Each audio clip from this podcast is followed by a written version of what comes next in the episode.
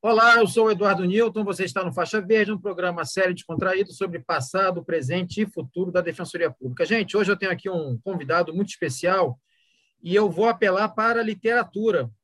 Um livro de 1935, salvo engano, meu xará. É um livro de Érico Veríssimo que fala sobre caminhos cruzados. Esse é o título do livro. E eu vou falar por que talvez você não saiba dessa história. Certa vez, eu recém-ingresso na carreira, Daí como se vê como os caminhos se cruzam. E jogaram num tal de núcleo de terras. E o negócio estava lá confuso, uma relação tensa do núcleo de terras com um determinado magistrado. Eu não quero que saber se estava certo se estava errado, e eu, assim, inocentemente pedi uma audiência especial no tribunal do júri. Era um conflito fundiário.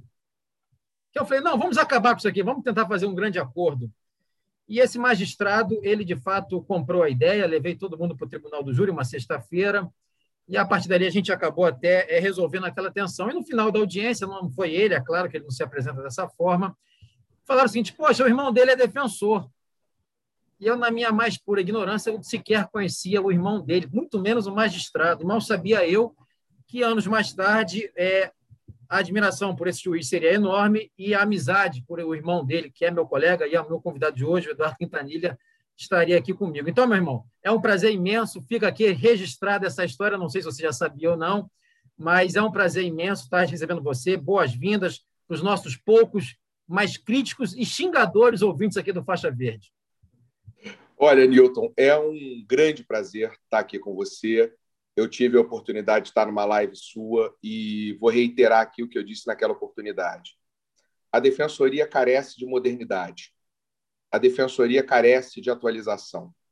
E mais do que isso, nesse momento em que a gente tem um grupo hegemônico que graça em todas as áreas da defensoria pública, ou quase todas, porque às vezes você tem é, dissidências internas ou dissidências levemente externas que não são ainda capturadas por todos, é muito importante a gente ter um espaço, uma voz que fala sobre outros assuntos, sobre outras questões, sobre uma pauta diferente, muito mais a ver com a nossa atividade fim, que é o que você tem feito.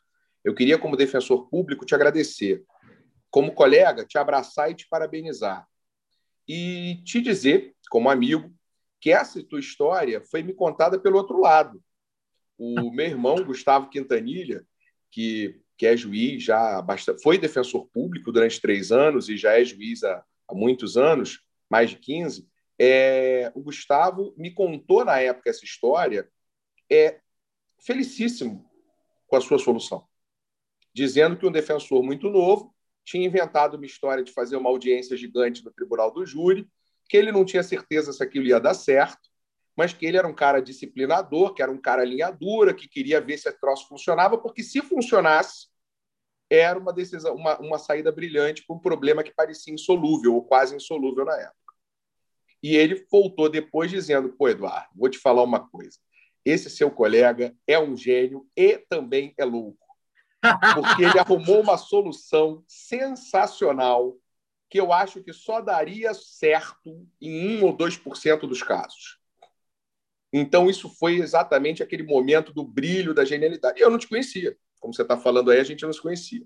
Aos poucos, meu amigo, eu fui vendo que isso que você fez lá atrás com meu irmão e que deu certo, porque meu irmão tem uma característica de personalidade muito parecida com a minha, ele às vezes pode não ser tão criativo e inovador assim, mas ele sabe identificar boas ideias e principalmente boas pessoas. É, ele, ele, você repetiu na defensoria pública, você repetiu na reclamação, você repetiu em H6 variados, você repetiu numa atuação combativa, que, na minha opinião, meu caro amigo, é a essência do que é ser defensor público. Quando a gente diz que nós somos uma advocacia pública, isso é muito bacana, mas isso não pode nos conter. Porque quando a gente olha para os nossos amigos advogados, e assim como você, eu tenho muitos e queridos amigos advogados, combativos, brilhantes, brigadores, a gente está vendo aí agora tantas situações em que é, pessoas que são amigos de ambos estão, vão ser postos à prova com toda a virulência que o sistema apresenta, é, o defensor público, pela sua posição, pode mais.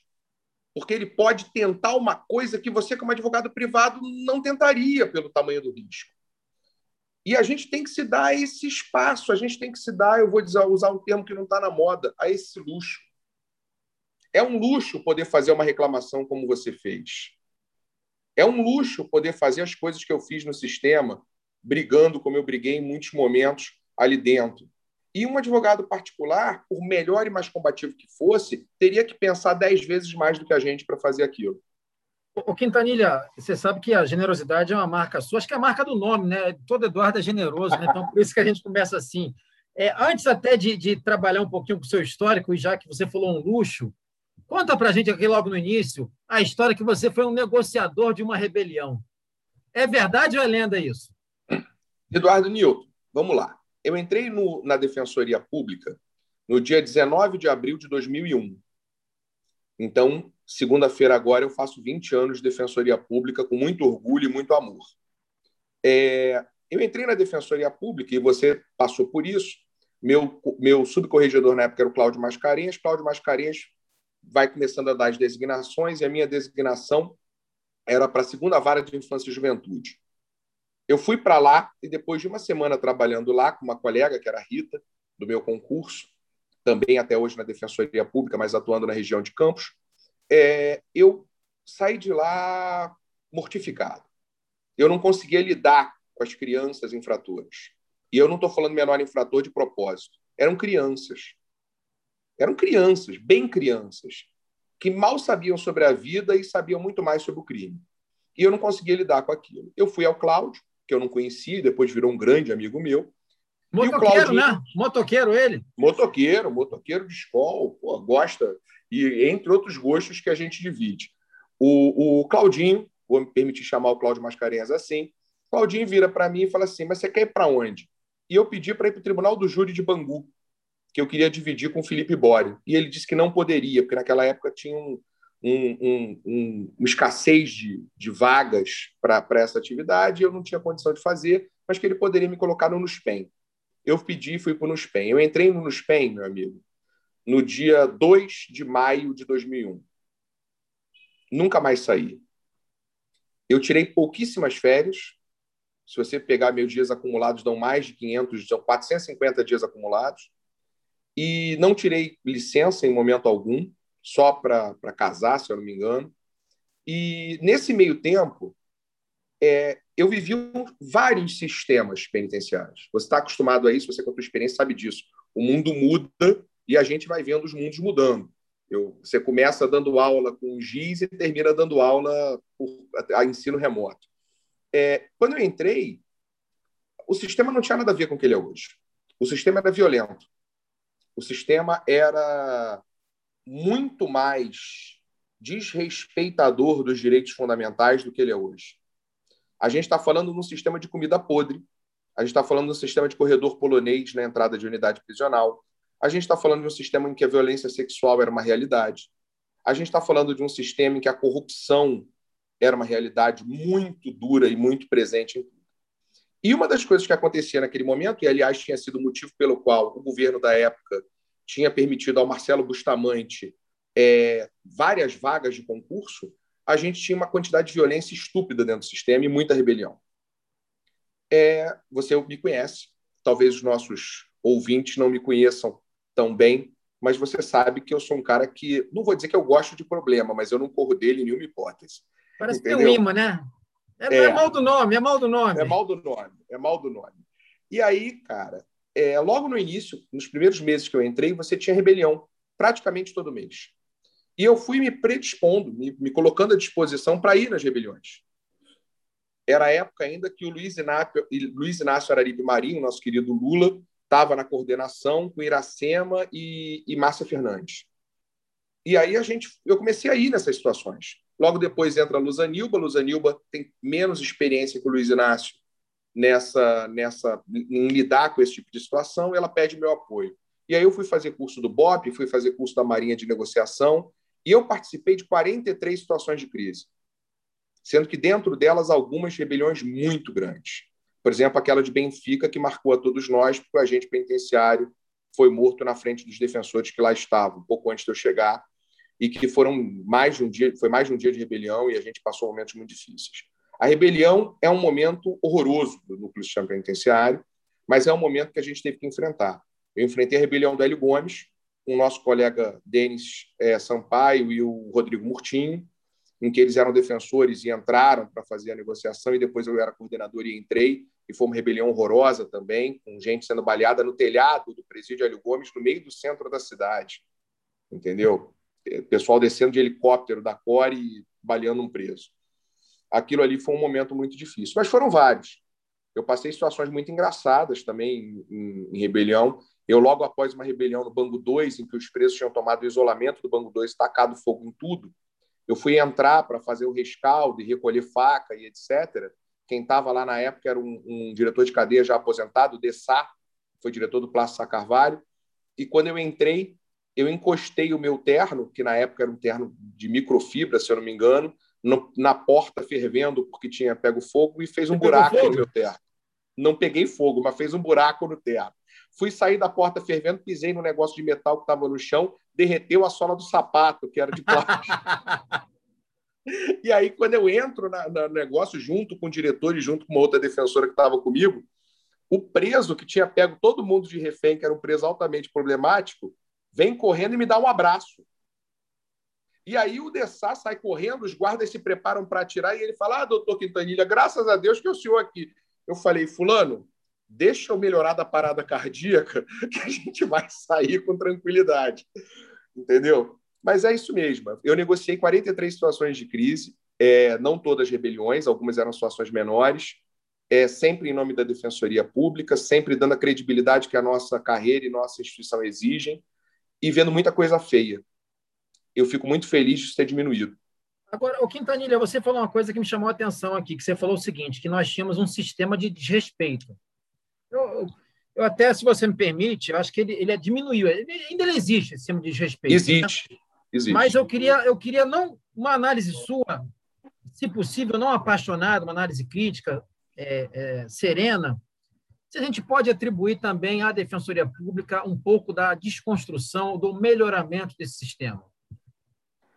Newton, eu não tenho nenhuma dúvida disso. E, de certa maneira, essa pergunta é aquela boa levantada para o cara cortar, que o, o, bom entrevistador sabe fazer. Porque é, a Defensoria Pública, o, o núcleo do sistema penitenciário, foi uma mudança de paradigma da Defensoria Pública.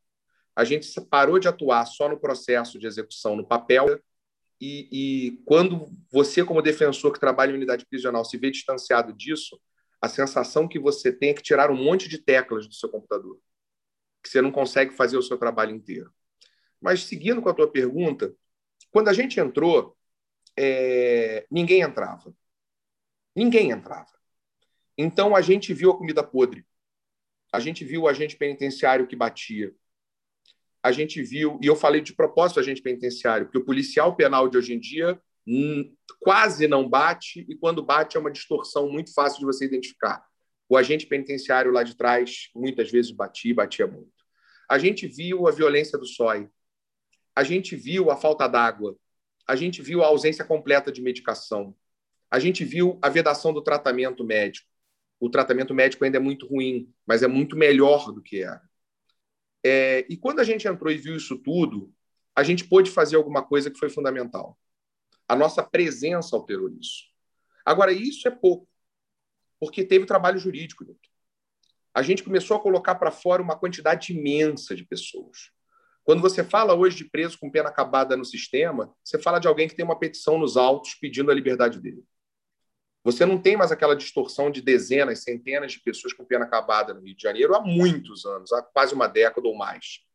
Então, esse trabalho foi um trabalho pioneiro do sistema, que todos aqueles que iniciaram antes de mim essa caminhada merecem o, o, o respaldo e, e, o aplauso por isso, de todos aqueles que ocuparam esse espaço, inclusive você que esteve lá durante um período de tempo. Não, eu, eu, fui só, eu fui lá ali só aprender contigo, não sabia nem que era Projude. Você foi até meu professor de Projude. Mas, Nilton, quem botou o pé lá sabe o que é, que é a cadeia. E isso é muito importante. Eu tenho certeza que aquela experiência te valeu quando você foi depois para a custódia, te valeu na tua vida particular. Porque você sabe, como cientista que você é, que o, o, o, você, quando estuda um objeto ou quando você pesquisa um objeto, você é alterado por ele. Eu sou alterado por ele. O que eu ensino para os meus filhos de vida hoje tem muito a ver com o que eu aprendi dentro da cadeia, muitas vezes. Agora, Quintanilha, se eu não estou enganado, pelo menos era assim na época que eu passei na minha rápida, efêmera passagem lá no Nuspen, de um mês, você estava num presídio, salvo engano, Bangu 1, que é um presídio de segurança máxima, com penas é, altíssimas dos presos. Né? Fica mais ainda evidente essa relevância da presença nossa, porque, veja, muitas vezes o cara não tem uma perspectiva de que vai sair tão cedo, de que um direito dele vai ser tão é, tá tão perto no horizonte. Nesse cenário é mais ainda importante a nossa presença? Newton, a, a, eu adorei essa tua pergunta, porque isso é um objeto de debate permanente. É, vou fazer aqui uma metáfora que você vai entender bem. Qual é o grande valor de um técnico de futebol? É saber quem deve jogar em que posição. Se ele pegar o cara que é um ótimo zagueiro e botar no ataque, não vai dar certo. Se ele pegar o atacante e botar no gol, vai ser uma desgraça. E por aí vai. A Defensoria Pública soube compreender, dentro do núcleo penitenciário, que você tem várias unidades prisionais com diferentes perfis. Você tem a cadeia de semiaberto, que é um volume de trabalho colossal, algo nunca visto. Você tem a cadeia de pena baixa, em que você tem um processo de cadastramento de entrada que é uma desgraça na vida do defensor, mas é o que faz com que você consiga fazer um trabalho de qualidade. Você tem as cadeias de pena média, em que você tem que, na verdade, manter um, um ritmo, porque o fluxo de saída é muito intenso, mas você tem um volume de trabalho, de volume de saídas menor, mas ele é permanente, e se você diminuir aquilo ali, você tem um problema, e você tem as cadeias penal. Na cadeia de penal, então você tem uma questão, é, e eu vou falar aqui sem sem estar tentando fazer bairrismo nem nada, porque os colegas que estão lá trabalhando comigo sabem disso. Eu não esclareço o FAQ de duas anotações eu esclareço FAQ de 25 anotações. Se uma anotação tiver esclarecido errado, esse cara não sai. Como é que você explica para um homem que esperou 18 anos para sair que ele não vai sair porque você errou? O teu trabalho é um trabalho diferente. É um trabalho diferente. Se você está numa cadeia de pena muito alta, os presos convivem com a administração penitenciária. E você tem que atuar nessa convivência. Então, por isso que eu falo que esse afastamento me dói tanto. Porque quando eu estou dentro da unidade prisional, eu sou um fator de distensionamento. Eu sou um fator de elaboração de acordos tácitos. E eu trabalho hoje onde eu trabalhava, onde eu trabalho desde 2008, quando eu saí da coordenação do NUSPEN. Eu saí da coordenação do SPEN em 2008 e assumi minha unidade. A minha unidade é Bangu 3, Gabriel Ferreira Castilho, Bangu 3B, que é a liderança da maior facção criminosa do Rio de Janeiro.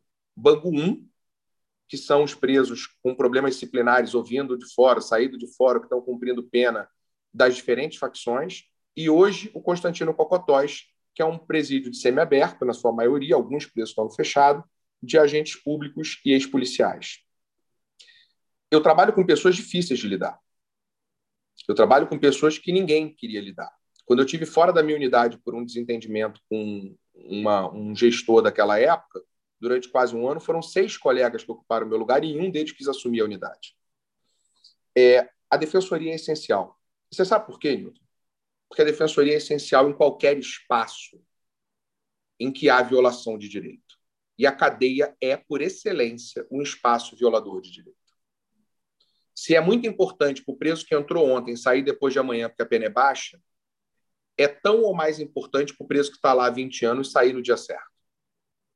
Esse cara não pode comer comida podre, que ninguém aguenta comer comida podre por 20 anos. Esse cara não pode apanhar, porque ninguém apanha por 20 anos.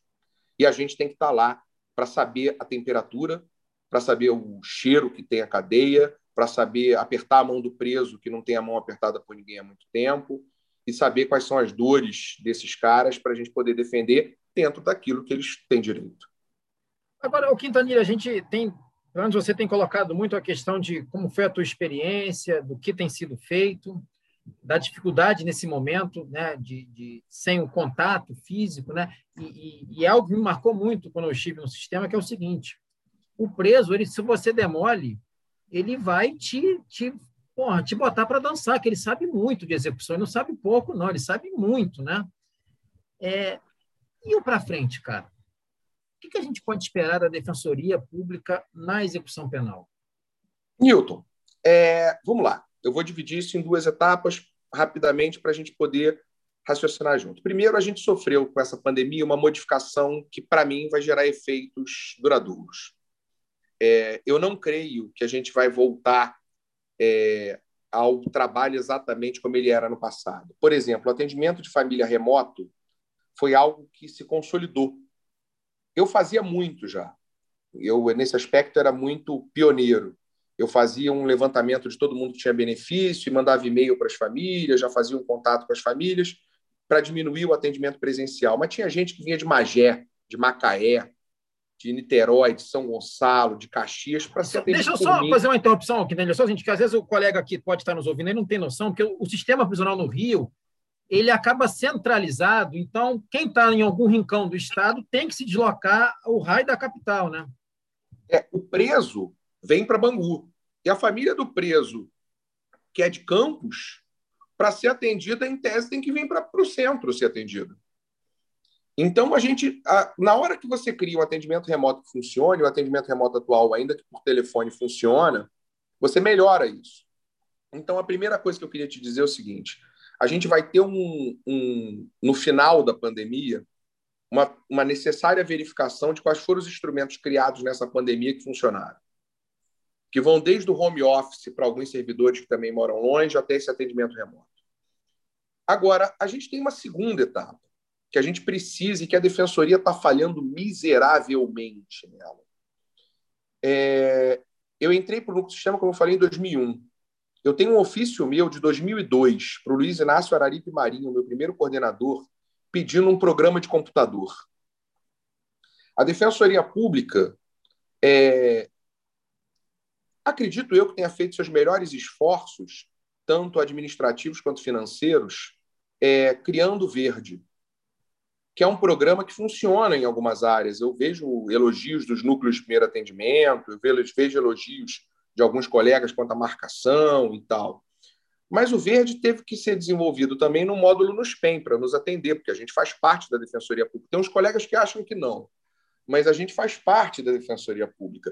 E, e nesse momento, o verde no SPEM, Newton, falhou miseravelmente. Ele não funciona.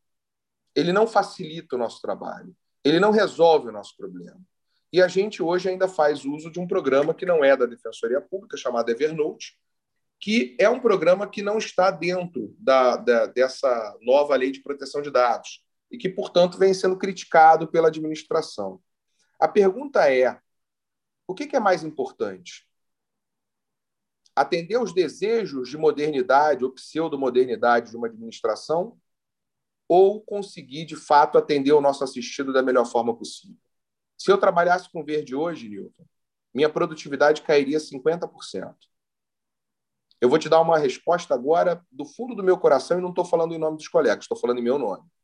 Eu não usarei o verde enquanto ele for o que ele é hoje.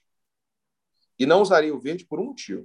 Não é insubordinação, nem oposição, porque esse momento já passou. Eu não tenho mais aspirações outras que não contribuir com a minha instituição dentro do conselho no máximo. A minha ideia, cara, é atendimento de qualidade para o meu assistido. Defesa intransigente do direito desse cara. E eu não consigo isso usando a plataforma verde nos PENs. Você sabe, Quintanilha, eu vou aproveitar aqui. É, eu já acho que comentei isso, e não é rasgação de seda, não, já comentei isso de maneira um pouco implícita contigo, mas eu vou aproveitar esse gancho do que você falou e vou até pegar aqui um pensador que eu não gosto, mas acho que vai, vai me ajudar, que é o Weber, e para chegar num ponto que você trouxe aí. O Weber trabalha muito com a questão da ética da convicção e ética da responsabilidade. Você Sim. pode ter determinado posicionamento, mas em razão do cargo que você ocupa, da situação, você às vezes tem que se afastar dele. E Fato. Você, quando coloca essa questão da relevância do seu defendido, e assim, a gente é amigo, eu posso falar isso, tem coisa que a gente diverge Assim, você está no campo A, eu estou no Z, ou também o contrário. Mas algo que eu, sim, eu sempre falei com os colegas, e quero aproveitar agora para falar para você, deixar isso público, inclusive, é o seguinte. É, você sempre adotou a seguinte questão. Se o Quintanilha tem um partido, é o partido do pobre, é o partido do preso, é o partido do vulnerável, é o partido do necessitado, independente da ideologia dele. É isso. Sabe? E, e, quando você vem com essa sua fala, eu acho que casa isso sim, isso mostra coerência, porque veja, eu já te conheço há 10 anos, ninguém consegue ter uma vigilância eterna de 10 anos. Não. É, é sabe, é, é, um pouco, um pouco não, acho que é a pura demonstração sua de amor à instituição e o que, que se deve ser feito de defensoria. Claro, cada um pode ter sua ideologia, cada um pode ter sua visão de mundo, mas isso não pode jamais passar por cima do que, que é a nossa função.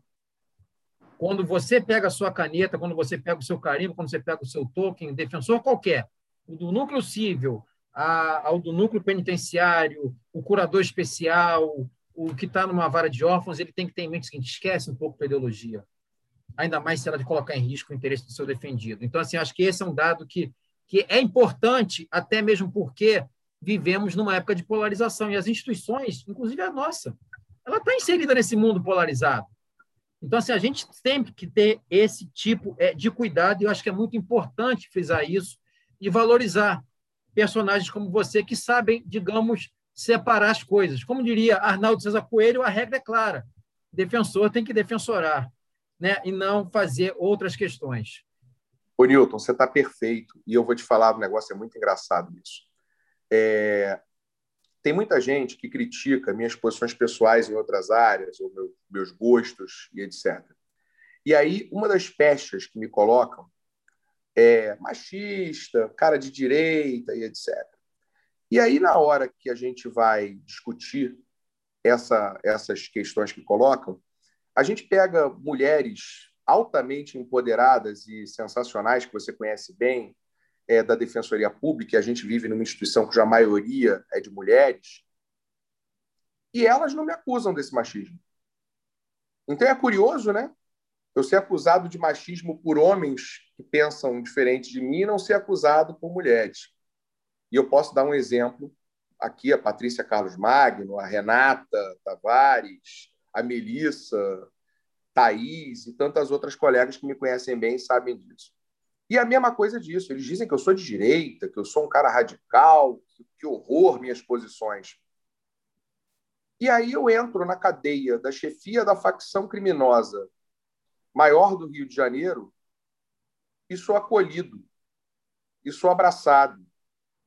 E não sou acolhido nem abraçado porque eu sou um advogado brilhante, um defensor maravilhoso, um filósofo, um engenheiro ou um médico, não. Sabe por que eu sou abraçado? Porque eu sou uma pessoa que defende esses caras.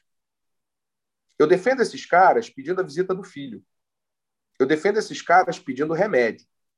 Eu defendo esses caras quando eles dizem que a comida está podre, pegando uma garrafa de Big Coke, cortando a parte de cima, dividindo em quatro, pegando garfo de cadeia, comendo na brilhosa e dizendo para os caras: vocês estão de brincadeira comigo, a comida não está podre, está ruim, mas não está podre. Cadê o Masterchef da cadeia para jogar um negócio aqui e fazer isso melhorar? Essa visão que você está identificando, Newton, é a essência da minha vida profissional. Eu escolhi estar na Defensoria Pública, escolhi ser defensor público. E hoje, passados 20 anos, a Defensoria Pública me escolheu. Os meus assistidos me escolheram. Eu sou um cara que, todas as vezes que tem assistido meu em eventos públicos, eles têm por mim o carinho que eu tenho por eles. Porque a relação só pode ser e é simbiótica. Eu cresço com o crescimento deles, eu vivo do sucesso que eu tenho defendendo o direito deles. E é isso que eu faço. Eu sou um cara que hoje vibro com cada, cada decisão favorável que eu, que eu consigo aqui. E tem muitas. Tem muitas vezes que disseram para mim: ah, você é contra isso pessoalmente, ou você acha ruim isso pessoalmente. E eu falo: olha aquela pessoa lá, está no oposto disso. Posso te contar uma história engraçada? Conta, por favor. Você falou do meu irmão. Meu irmão foi assaltado antes de ser defensor. Meu irmão foi assaltado. E você sabe quem foi junto com os policiais prender os assaltantes dele? Fui eu. E eu prendi Mas você foi para impedir o esculacho. Vou, vou botar assim. Não, eu fui para prender os caras que assaltaram meu irmão e prendemos. Foram presos sem esculacho, responderam o processo e foram condenados. Um ano depois, eu entrei na Polinter Ricardo de Albuquerque, que não existe mais. Era 133 DP, aquilo era um inferno. Aí um cara virou para mim e falou: Doutor, doutor, doutor. Eu olhei e falei: O que foi, meu cara? Aí ele falou assim: Eu sou do assalto do seu irmão. Aí eu falei, do assalto do meu irmão, ele é, doutor, o senhor me ajudou a me prender. Aí eu falei, perfeitamente. Eu fui até ele, chamei o outro que estava com ele, que eram dois. Eu registrei a condenação deles na VEP. Eu obtive a semiaberta deles. Eu fui visitá-los no presídio de semiaberto. Eu pedi o livramento condicional deles, pedindo licença ao colega do semiaberto. E eu pedi para o colega que estava no conselho na época me deixar ir cumprir o livramento condicional desses caras. E eu botei os dois caras que roubaram meu irmão e que foram presos por mim, junto com outros policiais, com policiais que estavam na, na nona DP na época, na rua, apertando a mão dos dois. Sabe por quê? Porque eu sou defensor público. E defensor público defende o direito dos caras. E o direito dos caras era ir para a rua. Um desses caras é meu preso hoje. E toda vez que ele está na sala junto com outros presos, você sabe o que, que ele fala? Doutor me prendeu. e me botou na rua. E vai botar na rua de novo. É. Porque, meu irmão, essa é a nossa função, cara. A gente não tem que escolher nada. Eu tenho que defender o direito do, dos meus assistidos de uma forma intransigente. E sabe o que, que eu faço? Eu ponho a cabeça todo dia no travesseiro e fico tranquilo, porque é isso que eu faço há 20 anos. Pois é, Quintanilha, assim, acho que foi um baita, um, um baita bate-papo aqui, mas eu queria só deixar duas coisas aqui é, para finalizar e passar para você para encerrar. Uma é que, muito embora eu tenha tido uma experiência muito curta no, no SPEN, na verdade, eu fui substituir alguém é, de férias, né? e assim, tive o teu, o teu apoio ali na época, da Patrícia Magno, da Marcela Olibone, com quem eu dividi sala, coitada da Marcela, então, poxa, toda hora eu tirando dúvida dela. É, mas, assim, eu tenho um carinho enorme pelo Nuspen pelo seguinte, é, o Nuspen eu digo que é um patinho feio, porque o público-alvo dele não é simpático para a sociedade. E o Nuspen, ele, muitas vezes, é, eu acho que pelo próprio volume dele, falta. Eu vou usar um termo, não, não, não pense de forma negativa, tá? mas é, talvez seja a melhor forma de expressar. Falta um pouquinho de marketing, porque é um, é um órgão que trabalha muito, mas muitas vezes as pessoas não sabem o, o, trabalho que é feito. Por exemplo, se você disser aqui a questão da, da, da presença no presídio, a, da questão do, do, do, tensionamento que é afrouxado pelo, pelo trabalho do defensor. Então, assim, é, é muito relevante poder, de alguma forma, trazer o nome do NUSPEM é, é pra, para a, o debate. E uma outra questão, e aí já pegando só o início do que você falou, é, eu gostaria aqui de publicamente nominar quatro grandes advogados que estão num desafio e que estão sendo crucificados nesse momento pela sociedade, que às vezes é até normal pelo senso comum, né? Mas fica feio quando é a própria classe da defesa que bate, né? Então, o Tiago Minagel, o Hugo Novaes, a Thaís Assad, o Lucas Amaral, que estão responsáveis pela defesa de uma mãe aí que está envolvida supostamente com o homicídio do seu próprio filho estão apanhando nesse momento e fica aqui a minha mensagem de apoio a eles, não só pelos, pela amizade, mas pelos profissionais que são. Meu camarada, olha só, eu quero te agradecer enormemente. Tá? É, quem xingar esse episódio, eu vou pedir o endereço, falar assim, vem cá, vocês vão ter uma aula no tatame com Quintanilha. E aí vocês vão ver que aí não vai ser, não vai ter o espírito de defensor, não, vai ter o espírito dele de lutador. Mas eu quero te agradecer enormemente pela, pela conversa. Você vê, passa rápido o tempo, que é uma conversa agradável, meu amigo. Mais uma vez, obrigado. Tá? Você sabe que você é um grande professor meu, um grande amigo. E pode, fica à vontade para encerrar, pode xingar também todo mundo aí. Olha, Eduardo, eu queria te agradecer. As conversas com você sempre são boas, sejam onde quer que elas ocorram, elas são sempre boas. Você é uma cabeça, você é uma cabeça brilhante, mas eu sempre sinto tão grande quanto a tua capacidade intelectual é o teu coração e a tua inquietação. E eu acho que isso é o que você traz de impagável, de incomensurável para nós, seus colegas, e para a nossa instituição. Eu queria te agradecer. É, o Tiago está sofrendo muito, eu conheço bem o Tiago, sei o grande profissional que ele é. Os outros colegas eu não conheço tanto, mas o Tiago eu conheço bem. E ele está numa posição que a gente, no sistema, passa muito. Sentar numa mesa de bar e dizer que você é abraçado, como eu sou, pela chefia da maior facção do Rio de Janeiro, que você colocou na rua fulano, fulano, fulano, fulano, que todo mundo conhece, é muito ruim. Uma coisa que eu falo muito, é, e nesse tempo que a gente discute tanto ditadura e Deus me livre guarde, uma possibilidade de retorno dela, a gente, eu falo muito uma coisa, eu falo assim, olha, a lei que garante que uma pessoa seja presa é a mesma lei que garante que essa pessoa seja solta em algum momento. E é a mesma lei que garante que nós, que não fizemos nada, estejamos soltos. Se nós descumprirmos a lei para não soltar quem tem que ser solto, a gente acaba descumprindo a lei para prender quem não tem que ser preso. E aí a gente volta para um momento muito escuro pelo qual esse país já passou e que a gente não pode voltar nunca mais. A gente não pode pagar pelo desconhecimento da nossa história e das desgraças que já ocorreram. Quando você falou de ausência de marketing do sistema, você está coberto de razão. O sistema tem um trabalho incrível, que é muito, muito, muito pouco valorizado pela instituição. Agora, a defensoria tem um trabalho incrível, que é muito, muito, muito pouco valorizado pela sociedade. Porque quem valoriza a defensoria pública muitas vezes não tem a vez e a voz que deveria ter. Quem valoriza a defensoria pública não tem o espaço midiático que deveria ter, nem a relevância social que poderia e que deveria ter.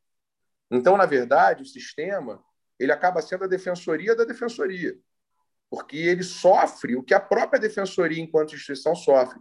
E os colegas deviam ser mais solidários em razão disso.